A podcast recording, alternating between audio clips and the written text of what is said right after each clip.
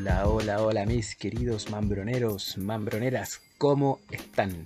Por acá los saluda Johnny Black Mamba JM y te vengo a dar la bienvenida a tu podcast número uno, tu podcast favorito, Mambrones NBA, donde ya sabes, vamos cerca del capítulo 39 y tú ya conoces qué es lo que nosotros te contamos. Lo mejor, lo que pasa en la liga de básquetbol más grande del mundo, la NBA, y por supuesto, qué es lo que pasa con nuestros amados Ángeles Lakers, que anoche, mis queridos auditores, anoche parece que no llegaron al Toyota Center. Anoche parece que se quedaron eh, en Nueva Orleans o se devolvieron a Los Ángeles y nos cambiaron el equipo, nos trajeron a otro equipo que la verdad es que no quería jugar, estaban cansados, eh, no lo sé. Pero anoche perdimos un partido importantísimo para poder llegar al 50% de rendimiento y poder acercarnos aún más a playoff. Hoy día, con esta derrota, no estamos fuera de la postemporada estamos décimos. Bueno, luego eh, mi amigo Dai Chou les va a contar eh, las tablas de posiciones, pero yo les voy a adelantar un poco sobre Los Ángeles. Eh, no estamos todavía eliminados de la postemporada, quedamos décimos, pero podríamos haber estado en un pie muy bueno para pensar en la clasificación a playoff, en un quinto o en un sexto lugar. Lamentablemente anoche eh, Dallas, que tenía que perder, ganó. Nosotros perdimos, que teníamos que ganar. Y el otro que tenía que hacer la pega era el Celtics, ganándole a, mm, a los Minnesota. Y lo hizo. Le costó, pero lo hizo. Y lamentablemente nosotros no pudimos sacar el trabajo adelante. Ahora, con esta derrota que sufrimos anoche, vamos a tener que ir a ganar otro juego un juego que a lo mejor se había pensado perder en algún momento con un rival un poco más fuerte. Porque recuerden que Houston está último en la conferencia. Por lo tanto, no se tenía presupuestado perder con ellos. Podríamos, podemos perder con Denver, con Memphis, con Sacramento. O del otro lado, eh, con Boston, con Milwaukee pero no con Rockets y lamentablemente se perdió con los Houston Rockets. Cuando revisemos las estadísticas nos vamos a dar cuenta que en algunos ítems estuvimos bastante bien mm, sobre el promedio general del equipo, pero en otros nos pasaron por arriba. No tuvimos capacidad defensiva y no tuvimos capacidad ofensiva. Había un forado tremendo adelante y un forado tremendo atrás. Cuando revisemos las pérdidas de balón, se van a dar ¿Y por qué perdimos aún así? Pero cuando revisemos los puntos de la pintura, ah, chuta, un indicador de que por qué eh, los Lakers perdieron. Al final terminamos perdiendo de 4 puntos. Y nuevamente el partido se definió durante el transcurso de este por detalles, amigos míos. Vamos a revisar el marcador final. 114 para Houston, 110 para Lakers. Lakers quedó con un récord bastante expectante de 34 victorias, 36 derrotas.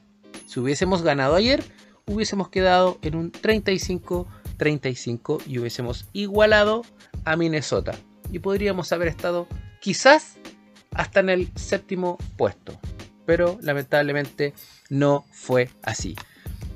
Otra cosa importante, Anoche no jugó AD, Anthony Davis. Este partido era un partido de días seguidos, un back to back, días consecutivos. Y el cuerpo médico, eh, desde la última lesión que tuvo Anthony Davis, que se perdió, cerca de 25 partidos, eh, el cuerpo médico dijo, cada vez que hayan partidos seguidos, Anthony Davis no puede jugar. Hay que cuidarlo, hay que sentarlo y no eh, entregarle más fatiga a su pie. Y anoche no jugó Anthony Davis Como sabemos, está lesionado Mobamba. No tenemos otro pivot que sea pivot puro para esa posición. Se jugó con Vanderbilt. No lo hizo mal, pero él no es pivote. Por lo tanto, eh, la pega no terminó haciéndola bien. Eh, Wengen Gabriel tampoco es un pivote nato. Y no tenemos ningún otro grande. Lamentablemente Anthony Davis no estaba. Eh, y no tenemos más hombres grandes. Mobamba está fuera. Y la gerencia aún no trae un pivote para tenerlo ahí. A la como se dice acá en Chile.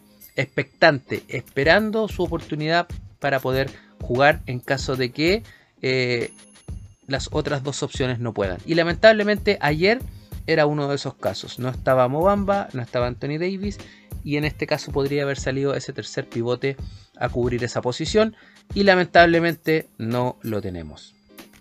Bueno, como les decía amigos, 114 para los Houston, 110 para los Lakers. Vamos a revisar cómo se dieron los cuartos. El primer cuarto, la verdad es que Lakers no llegó al partido, no estaba, llegamos como en el segundo. Eh, Houston ganó 31 a 19. Eh, tuvieron un muy buen goleo los Houston en el primer cuarto, mientras que los Lakers estaban bajo el 20%. Por favor, por favor, de 5 tiros no estamos ni siquiera encestando uno.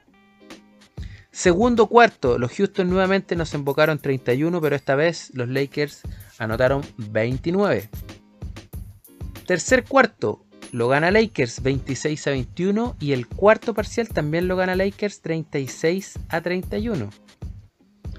En el tercer cuarto mejoramos un poco, al igual que en el último, pero lamentablemente mejoramos nuestra anotación, pero nos seguían anotando.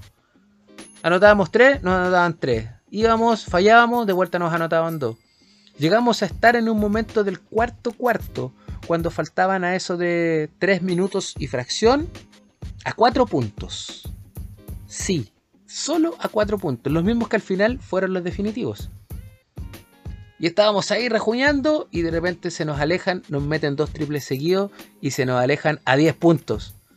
Y ya ahí lamentablemente no había mucho que hacer, el ánimo se terminó de ir al suelo y cuando estábamos cerca, lamentablemente, como dice el dicho, tanto nadar para morir ahogado en la orilla. Se nos quemó el pan en la puerta del horno.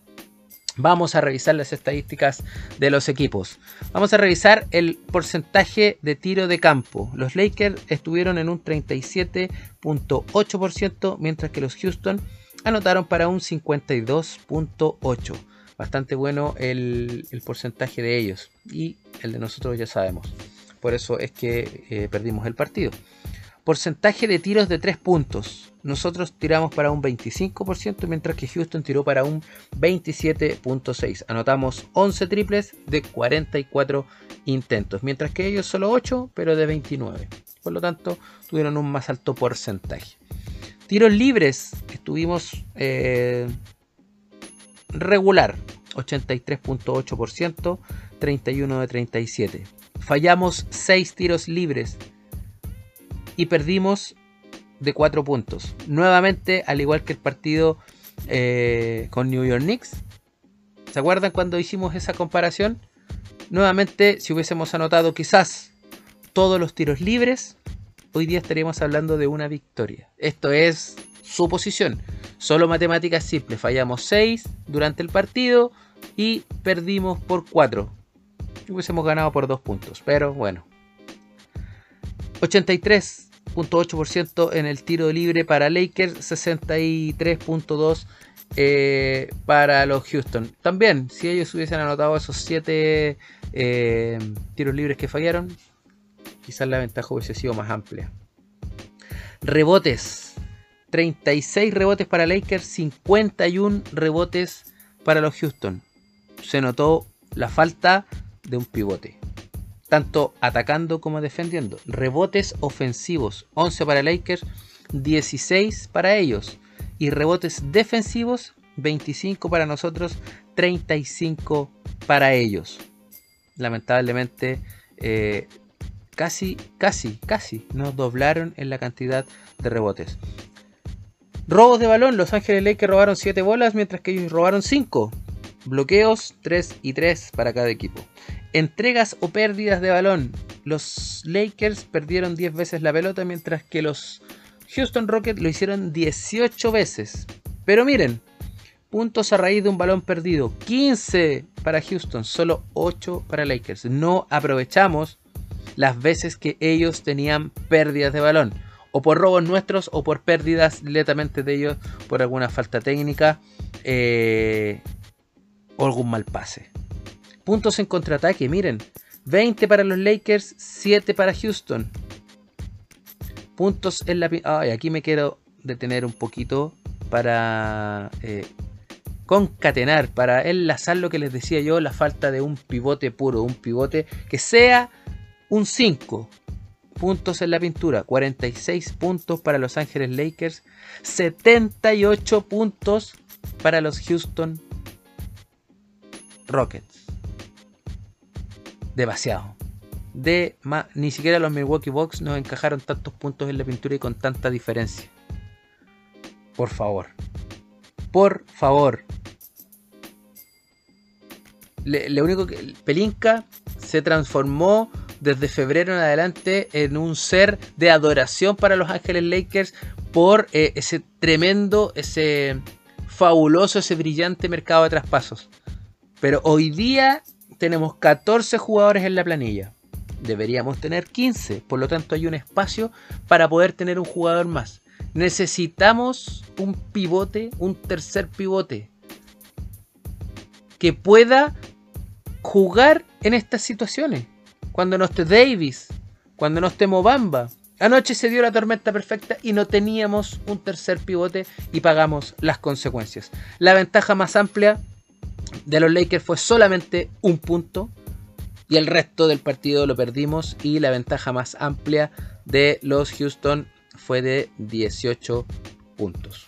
La verdad es que mirando las estadísticas de equipo nos damos cuenta que eh, estuvimos bastante flojos. Estuvimos bastante flojos. Y ahora nos vamos a revisar cuáles fueron las estadísticas de los jugadores. Vamos a revisar a Los Ángeles Lakers. El quinteto abridor, el quinteto titular fue de ala pivot Rui Hachimura, de centro Jared Vanderbilt, de alero Troy Brown, el base eh, D'Angelo Russell y el escolta fue Malik Beasley. En la banca teníamos sentados a Gabriel, a Schroeder, a Reeves y a Looney Walker.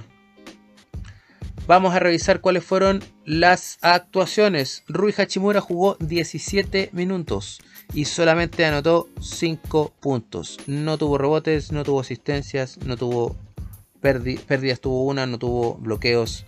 2 eh, de 5 en el tiro de campo, 1 de 3 en el tiro de 3 puntos y no lanzó tiros libres. Jared Vanderbilt jugó 37, 35 minutos, anotó 13 puntos. 6 de 13 en el tiro de campo estuvo eh, aceptable.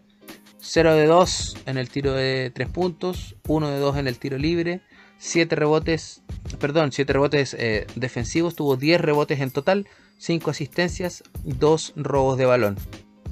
Eh, estuvo una actuación eh, aceptable dentro de que no estaba en su posición original.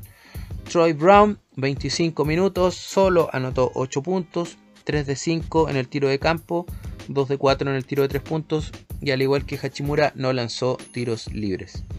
D'Angelo Russell, 34 minutos jugados, anotó 18 puntos, 5 de 17 en el tiro de campo. La verdad es que estuvo bajo D'Angelo, Dilo, eh, en el tiro de campo. 3 de 11 en el tiro de 3 puntos también. No fue su noche de verdad. Y 5 de 6 en el tiro libre. Ahí estuvo un poco mejor. Se anotó con un rebote, 7 asistencias. Y eh, tuvo 3 pérdidas de balón. Malik Beasley 32 minutos 16 puntos anotados, 6 de 17 en el tiro de campo, 4 de 12 en el tiro de 3 puntos. Eh, Pensamos que se le había calibrado la mano, pero en el partido de ayer parece que se volvió a enfriar. Demasiado hielo en las venas, se enfrió esa muñeca y eh, lanzó harto, pero anotó bastante poco. Tres rebotes, una un robo de balón, 15 puntos como le había comentado. Wengen Gabriel jugó 33 minutos, solo anotó 6 puntos, 2 de 5 en el tiro de campo, no lanzó para 3 puntos, anotó sus 2 tiros libres, 14 rebotes, una asistencia. Dennis Schroeder jugó 25 minutos, anotó 16 puntos, 3 de 10 en el tiro de campo, bastante bajo, 0 de 2 en el de 3 puntos y 10 de 12 en el tiro. Lanza harto tiro libre Dennis, al igual que Austin. Son los que penetran, los que entran harto a la pintura. Eh, Reeves, Austin Lamará, como dice Cowboy y le gusta a Day Show. 27 minutos anotó 24 puntos, 6 de 14 en el tiro de campo, 1 de 7 en el tiro de 3 puntos y 11 de 13 en el tiro libre. 4 rebotes, 7 asistencias y con un robo de balón. Ese es por el lado de los perdedores, los ganadores. Eh, quienes fueron los más destacados? Porter Jr., 39 minutos jugados, 27 puntos anotados. La verdad es que todo el quinteto de Houston estuvo en doble dígito. Smith Jr., 18 puntos. Martin Jr., harto Jr. acá, 16 puntos. Sengun, su centro, 13 puntos. 9 rebotes también. Eh, Porter Jr., 27 puntos, 9 rebotes, harto buen equipo este, son bastante jóvenes y juegan bastante bien, la verdad es que no sé por qué tanquean tanto. Y Green con 11 puntos. Desde la banca hubieron dos jugadores de los Houston que aportaron en doble dígito. Eh, Tate con 13 puntos y Christopher con 12 unidades. La verdad es que junto con The Show estábamos siguiendo el partido, terminamos bastante decepcionados. La verdad es que teníamos bastante rabia, una mezcla entre pena y rabia por no haber podido llegar a ese punto 500 de rendimiento, por no habernos acercado aún más eh, a playoff. Lamentablemente eh, esto pasa en la NBA. Cuando uno, cuando uno piensa que el equipo que está último va a perder todos los partidos, eh, la verdad es que nos dan estas sorpresas. Y sorpresa hasta por ahí nomás. Porque recordemos que los Houston Rockets le habían ganado a los Boston Celtics. Así es que, eh, como les digo, sorpresa hasta por ahí nomás. Así es que ese ha sido, amigos míos, el resumen de, este, de esta lamentable derrota de Los Ángeles Lakers frente a los Houston. Eh, de hecho, nos va a comentar cuál es el calendario que se viene, pero les adelanto que este viernes jugamos contra los Dallas. Dallas que anoche eh, sudaron para ganarle a San Antonio y quedaron con una victoria más que nosotros. Podríamos haberlos igualado, pero quedaron con una victoria más. Y eh, ahora les voy a mencionar cuáles fueron los resultados que se dieron anoche. Eh, en la NBA. Vamos a partir con los Philadelphia que se enfrentaron a los Cavaliers de Cleveland. Philadelphia derrotó a los Caps por 118 a 109. Hasta la mitad del último cuarto iban bastante parejos.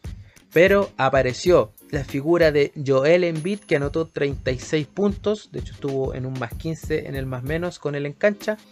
Y James Harden anotó 26 puntos y estuvo en un más menos de más 16, o sea, con ellos en cancha, la verdad es que el equipo anduvo muy muy bien. Y los Philadelphia se eh, vuelven muy muy fuertes en la conferencia del este.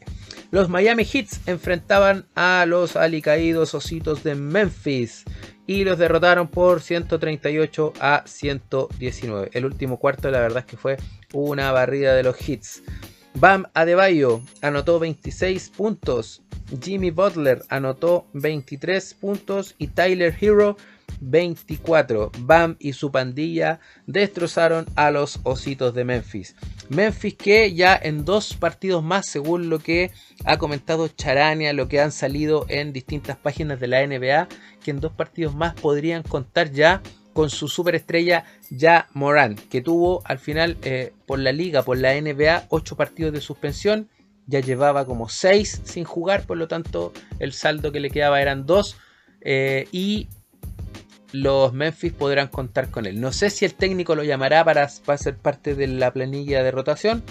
Lo más probable es que sí. Y depende de él.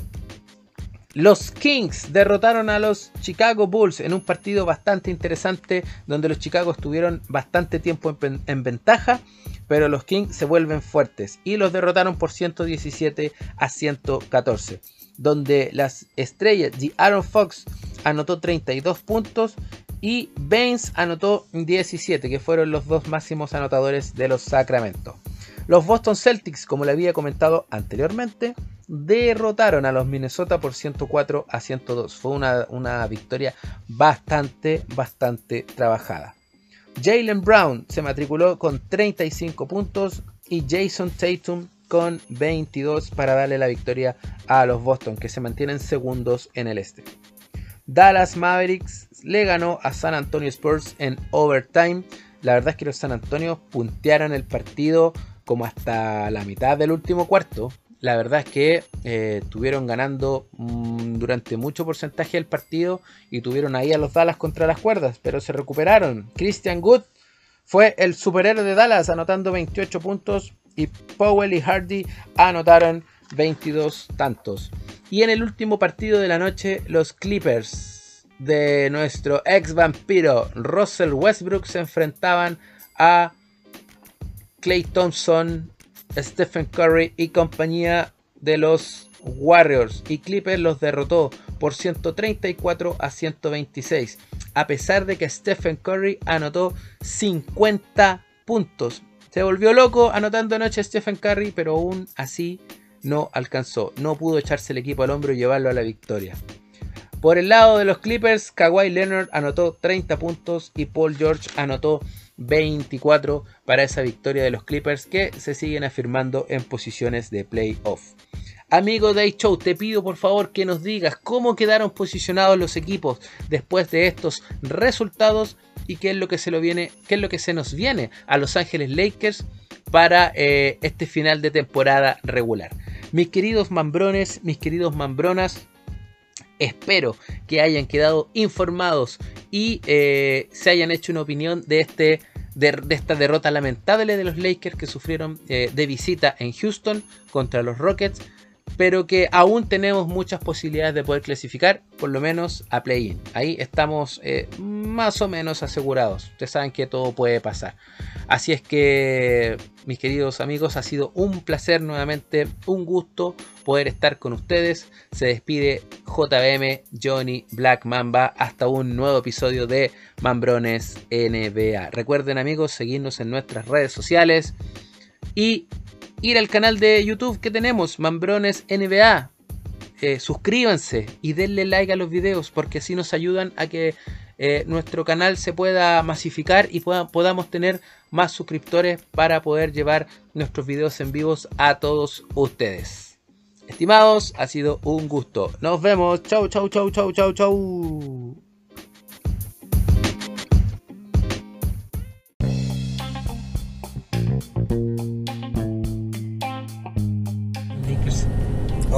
Hola mambrones, mambroneros, mambroneras, ¿cómo les va? Dai Show por acá. Gracias Johnny Brown, Black Mamba, JPM. Te voy a, bueno, voy a dar un par de comentarios primero de esta ridiculez, esta mala broma que nos hizo Ham eh, en esta derrota contra los Rockets. Los Rockets hoy día están últimos de la conferencia del oeste y no son últimos por suerte, por mala suerte o buena suerte, no sé, de la liga. O sea, son el, equipo más nefasto, el equipo más terrible eh, de la liga. Los hinchas de Houston deben tener que tener una paciencia enorme porque lo único que están haciendo es pensar en Wamba Yamba. Recuerden que los Houston la cantan los pivots, Hakim Olajuwon, eh, Samson, eh, Dwight Howard en algún minuto. Le gustan los pivotes poderosos. Ese muchacho va a ser un pivote muy atlético y, es muy, muy grande. Pero veamos si lo logran, porque tienen que esperar que Charlotte y Detroit tampoco se lo lleven, que ellos también tienen las mismas posibilidades. El draft, aquellos que terminen en las últimas tres posiciones, tienen apenas un 12% de llevarse el pick número uno. Apenas. Pero es el porcentaje más alto de lo que entrega el sorteo. Nunca he entendido mucho y tampoco me he puesto a estudiar en qué funciona ese sorteo, pero ya en su minuto lo explicaremos. Yo pienso, y siempre he pensado, que ser DT, director técnico de un equipo de básquetbol, es muy similar a ser un jugador de ajedrez. Porque tú tienes que más o menos o, totalmente leer cuáles son las capacidades de tu rival, cuáles son las debilidades de tu rival, cuáles son tus capacidades que tu rival va a proteger, cuáles son tus debilidades que tu rival va a explotar. Entonces, tú tienes que tener más o menos en tu cabeza muy claro qué es lo que va a pasar en el partido. Y, y también tienes que tener muy claro cuáles son las situaciones que se van a dar en el partido. Tú tienes eh, entre 8 a 10 jugadores que vas rotando y tú los colocas para provocar situaciones y ver la respuesta de tu rival o para responder a una propuesta de tu rival. Por ejemplo, el partido de Lakers Houston. El rival sabía que iba sin pivot. AD no estaba. Wenjen Gabriel no es pivot. Sabíamos eso tu rival lo sabe. Entonces, ¿qué te va a proponer tu rival? ¿Te va a poner dos pivotes? ¿O te va a bajar la alineación, como les gusta decir a los periodistas, que van a llevar una alineación pequeña? Porque tú llevaste una alineación pequeña. Si es una alineación pequeña, es una alineación, más tiradora y más rápida. Entonces, meterle pivots a, ese equipo como, como respuesta tiene un pro y un contra. Te voy a ganar la llave, te voy a anotar la llave, te voy a ganar los rebotes, pero tú me vas a tirar por todos lados y no te voy a poder robar la pelota, eh, me vas a penetrar probablemente, eh, me vas a provocar falta. Bueno, todas esas cosas se leen, ¿verdad? Eh, aquellos que llevamos muchos años viendo la NBA, ya, ya lo notamos y los, los entrenadores no solo llevan muchos años viendo NBA, llevan muchos años compitiendo en la NBA. Y Ham fue parte de un equipo campeón de los Milwaukee Bucks. Entonces, no solamente lograron aprender de la NBA, sino que lograron ganarla y llevar al máximo los talentos y las habilidades, los beneficios de un equipo y, reforzar esas debilidades y aprendieron a leer a los rivales, etcétera. Todos dicen, oye, es que Ham es un novato. Yo ya estoy pensando que Ham es un pelotudo, que está eh, obsesionado por ciertas ideas de, de, juego o de, de cómo em, sobrellevar o llevar un, un, partido o un equipo. Dicho todo eso, en el partido de los Houston Rockets, vi tan solo a Wenjen Gabriel jugando de pivot que está claro que hubo una lectura de los Houston Rockets explotaron una debilidad de nuestro equipo y no hubo una respuesta en ningún minuto del partido acorde a, a, lo propuesto por nuestro rival.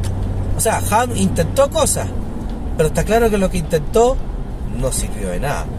No sirvió de nada. Otra cosa es también la ofensiva. Eh, no, no entraba nuestro triple ellos reforzaron la pintura. Entonces no, ¿qué, qué vaya a hacer? Imagínense el partido que le dimos vuelta a los Dallas Mavericks. Era un desastre el primer tiempo. Eh, no entraba el triple, nos violaban en la pintura, eh, nos garchaban en los rebotes, a ellos les entraba el triple como querían, nos sacaron 27 puntos. Y segundo tiempo nos entraron los triples, la defensa estuvo estupenda y, además el juego de la pintura estuvo acorde a lo necesario. Entonces, ¿Qué pasó en ese partido de los Dallas? Es que además de la respuesta técnica, estuvo la respuesta emotiva y motivacional. En el partido de los Houston Rockets, James Worthy dijo, este equipo se tiró las hueas, este equipo hoy día no llegó a jugar, llegó a, pasar un buen rato, a lesear. Eso significa que James Worthy, que es un jugador veterano, o sea, fue una estrella de la NBA, tiene que haber visto cosas que nosotros no vemos porque no tenemos esa experiencia, eh, tiene que haber visto que hubo jugadores que la verdad que estaban displicentes. Yo no lo noté, pero puede ser que sí, o sea, lo que yo noté fue fastidio, porque el rival te estaba pasando por arriba. Y de verdad que no, no anotaron más puntos los Houston Rockets porque son malos, pero de verdad que no estaban pasando por arriba.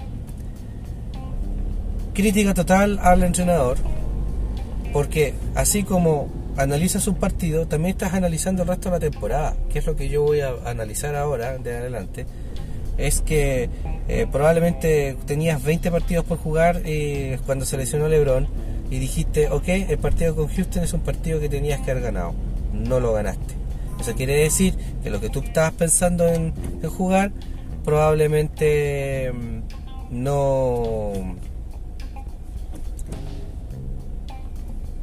estabas pensando en jugar, en ganar, y hubo partidos que tú pensabas que ibas a perder, ahora esos partidos vas a tener que ganar alguno de esos para recuperar este punto que tenías considerado. Si no, se te cae el plan y esto significa, o podría significar, quedar fuera de la postemporada y el año termina.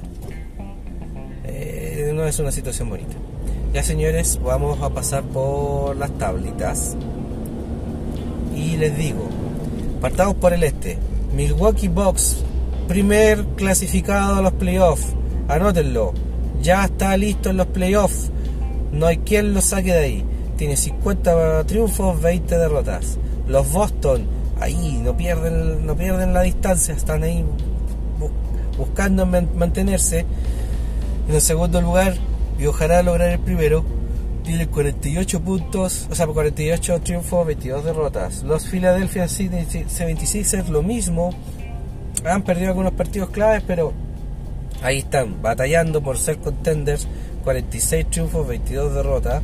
Los Cleveland Cavaliers lo mismo, ahí están batallando por tratar de ser contenders, aunque han, también han perdido partidos importantes, eh, o sea, contra contenders.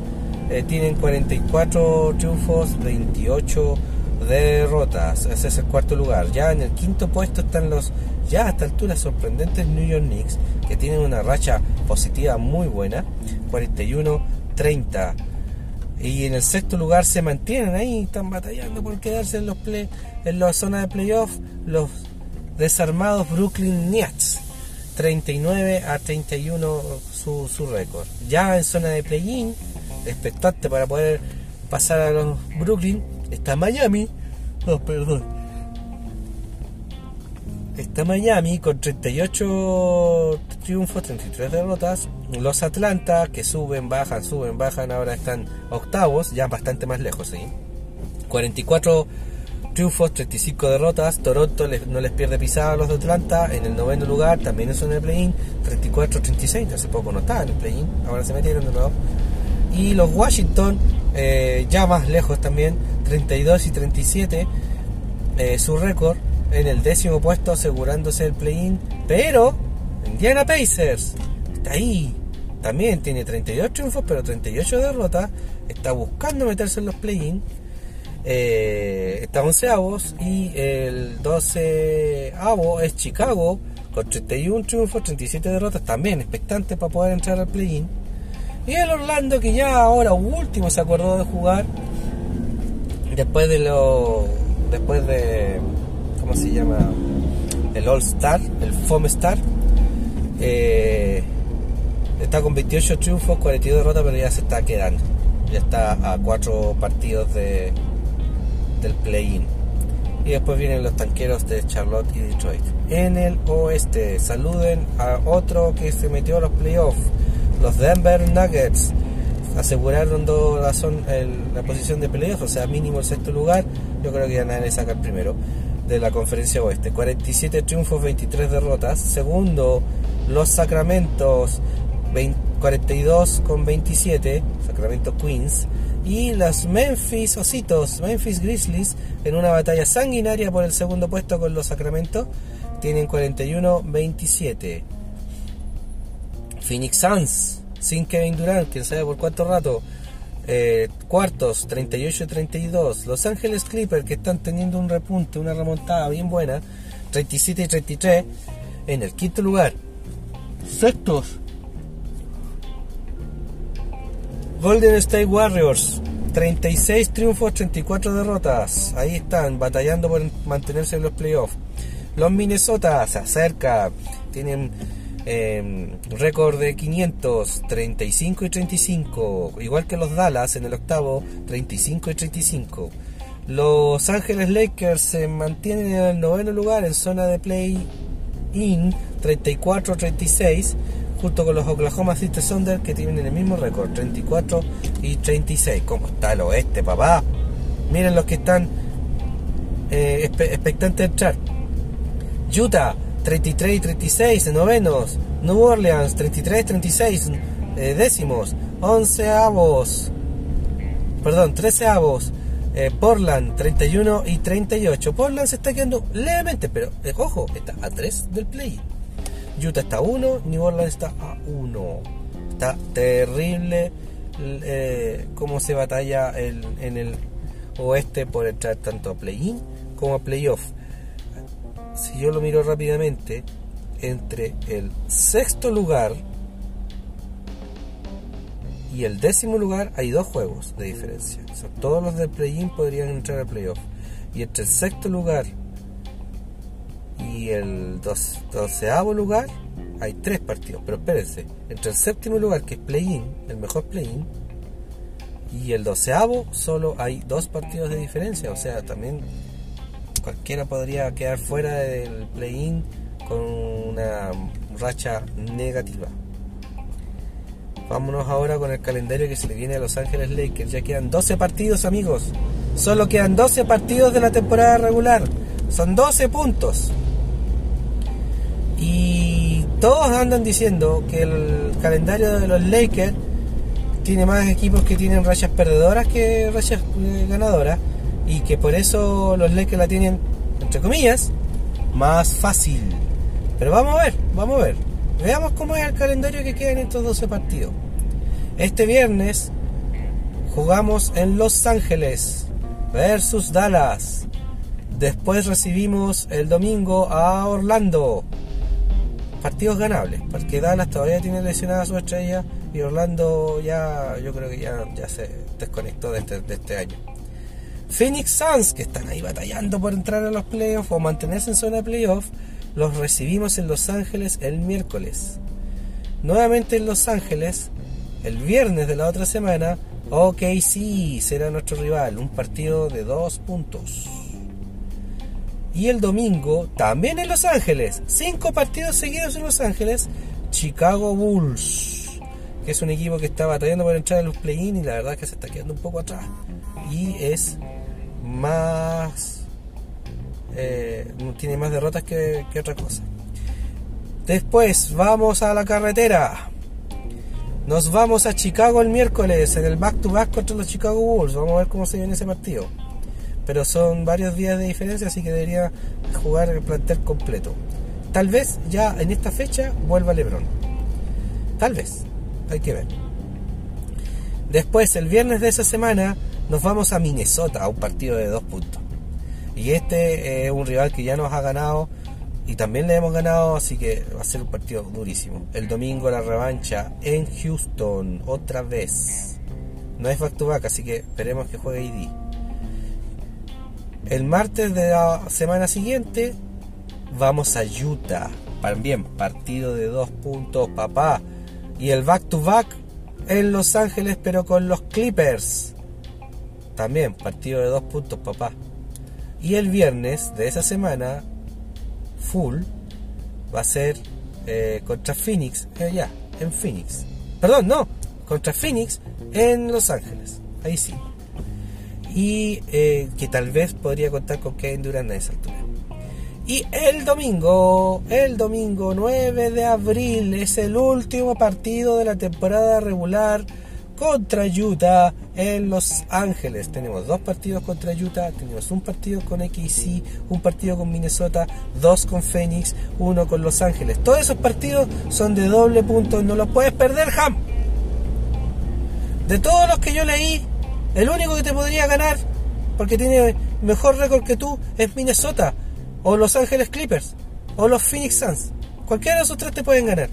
Son cuatro partidos de 12. Ham, tenés que llevarte una, una racha mínimo de 8 y 4 estos últimos 12 y te aseguro que estás en playoff, papá. En playoff.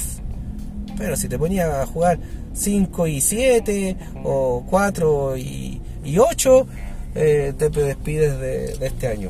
Estamos, eh, dependemos de ti, Ham. Ya amigos, ya no me da más la voz.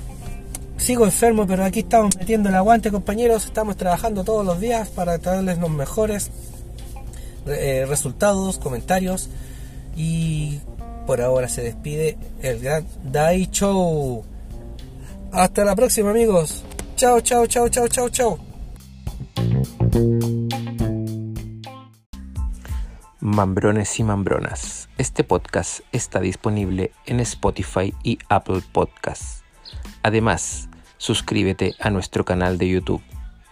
Dale a la campanita para que cada vez que subamos un nuevo capítulo no te lo pierdas. Síguenos en nuestras redes sociales, Instagram, Twitter, Facebook y TikTok como Mambrones NBA. Si te gusta nuestro contenido, compártelo con tus amigos.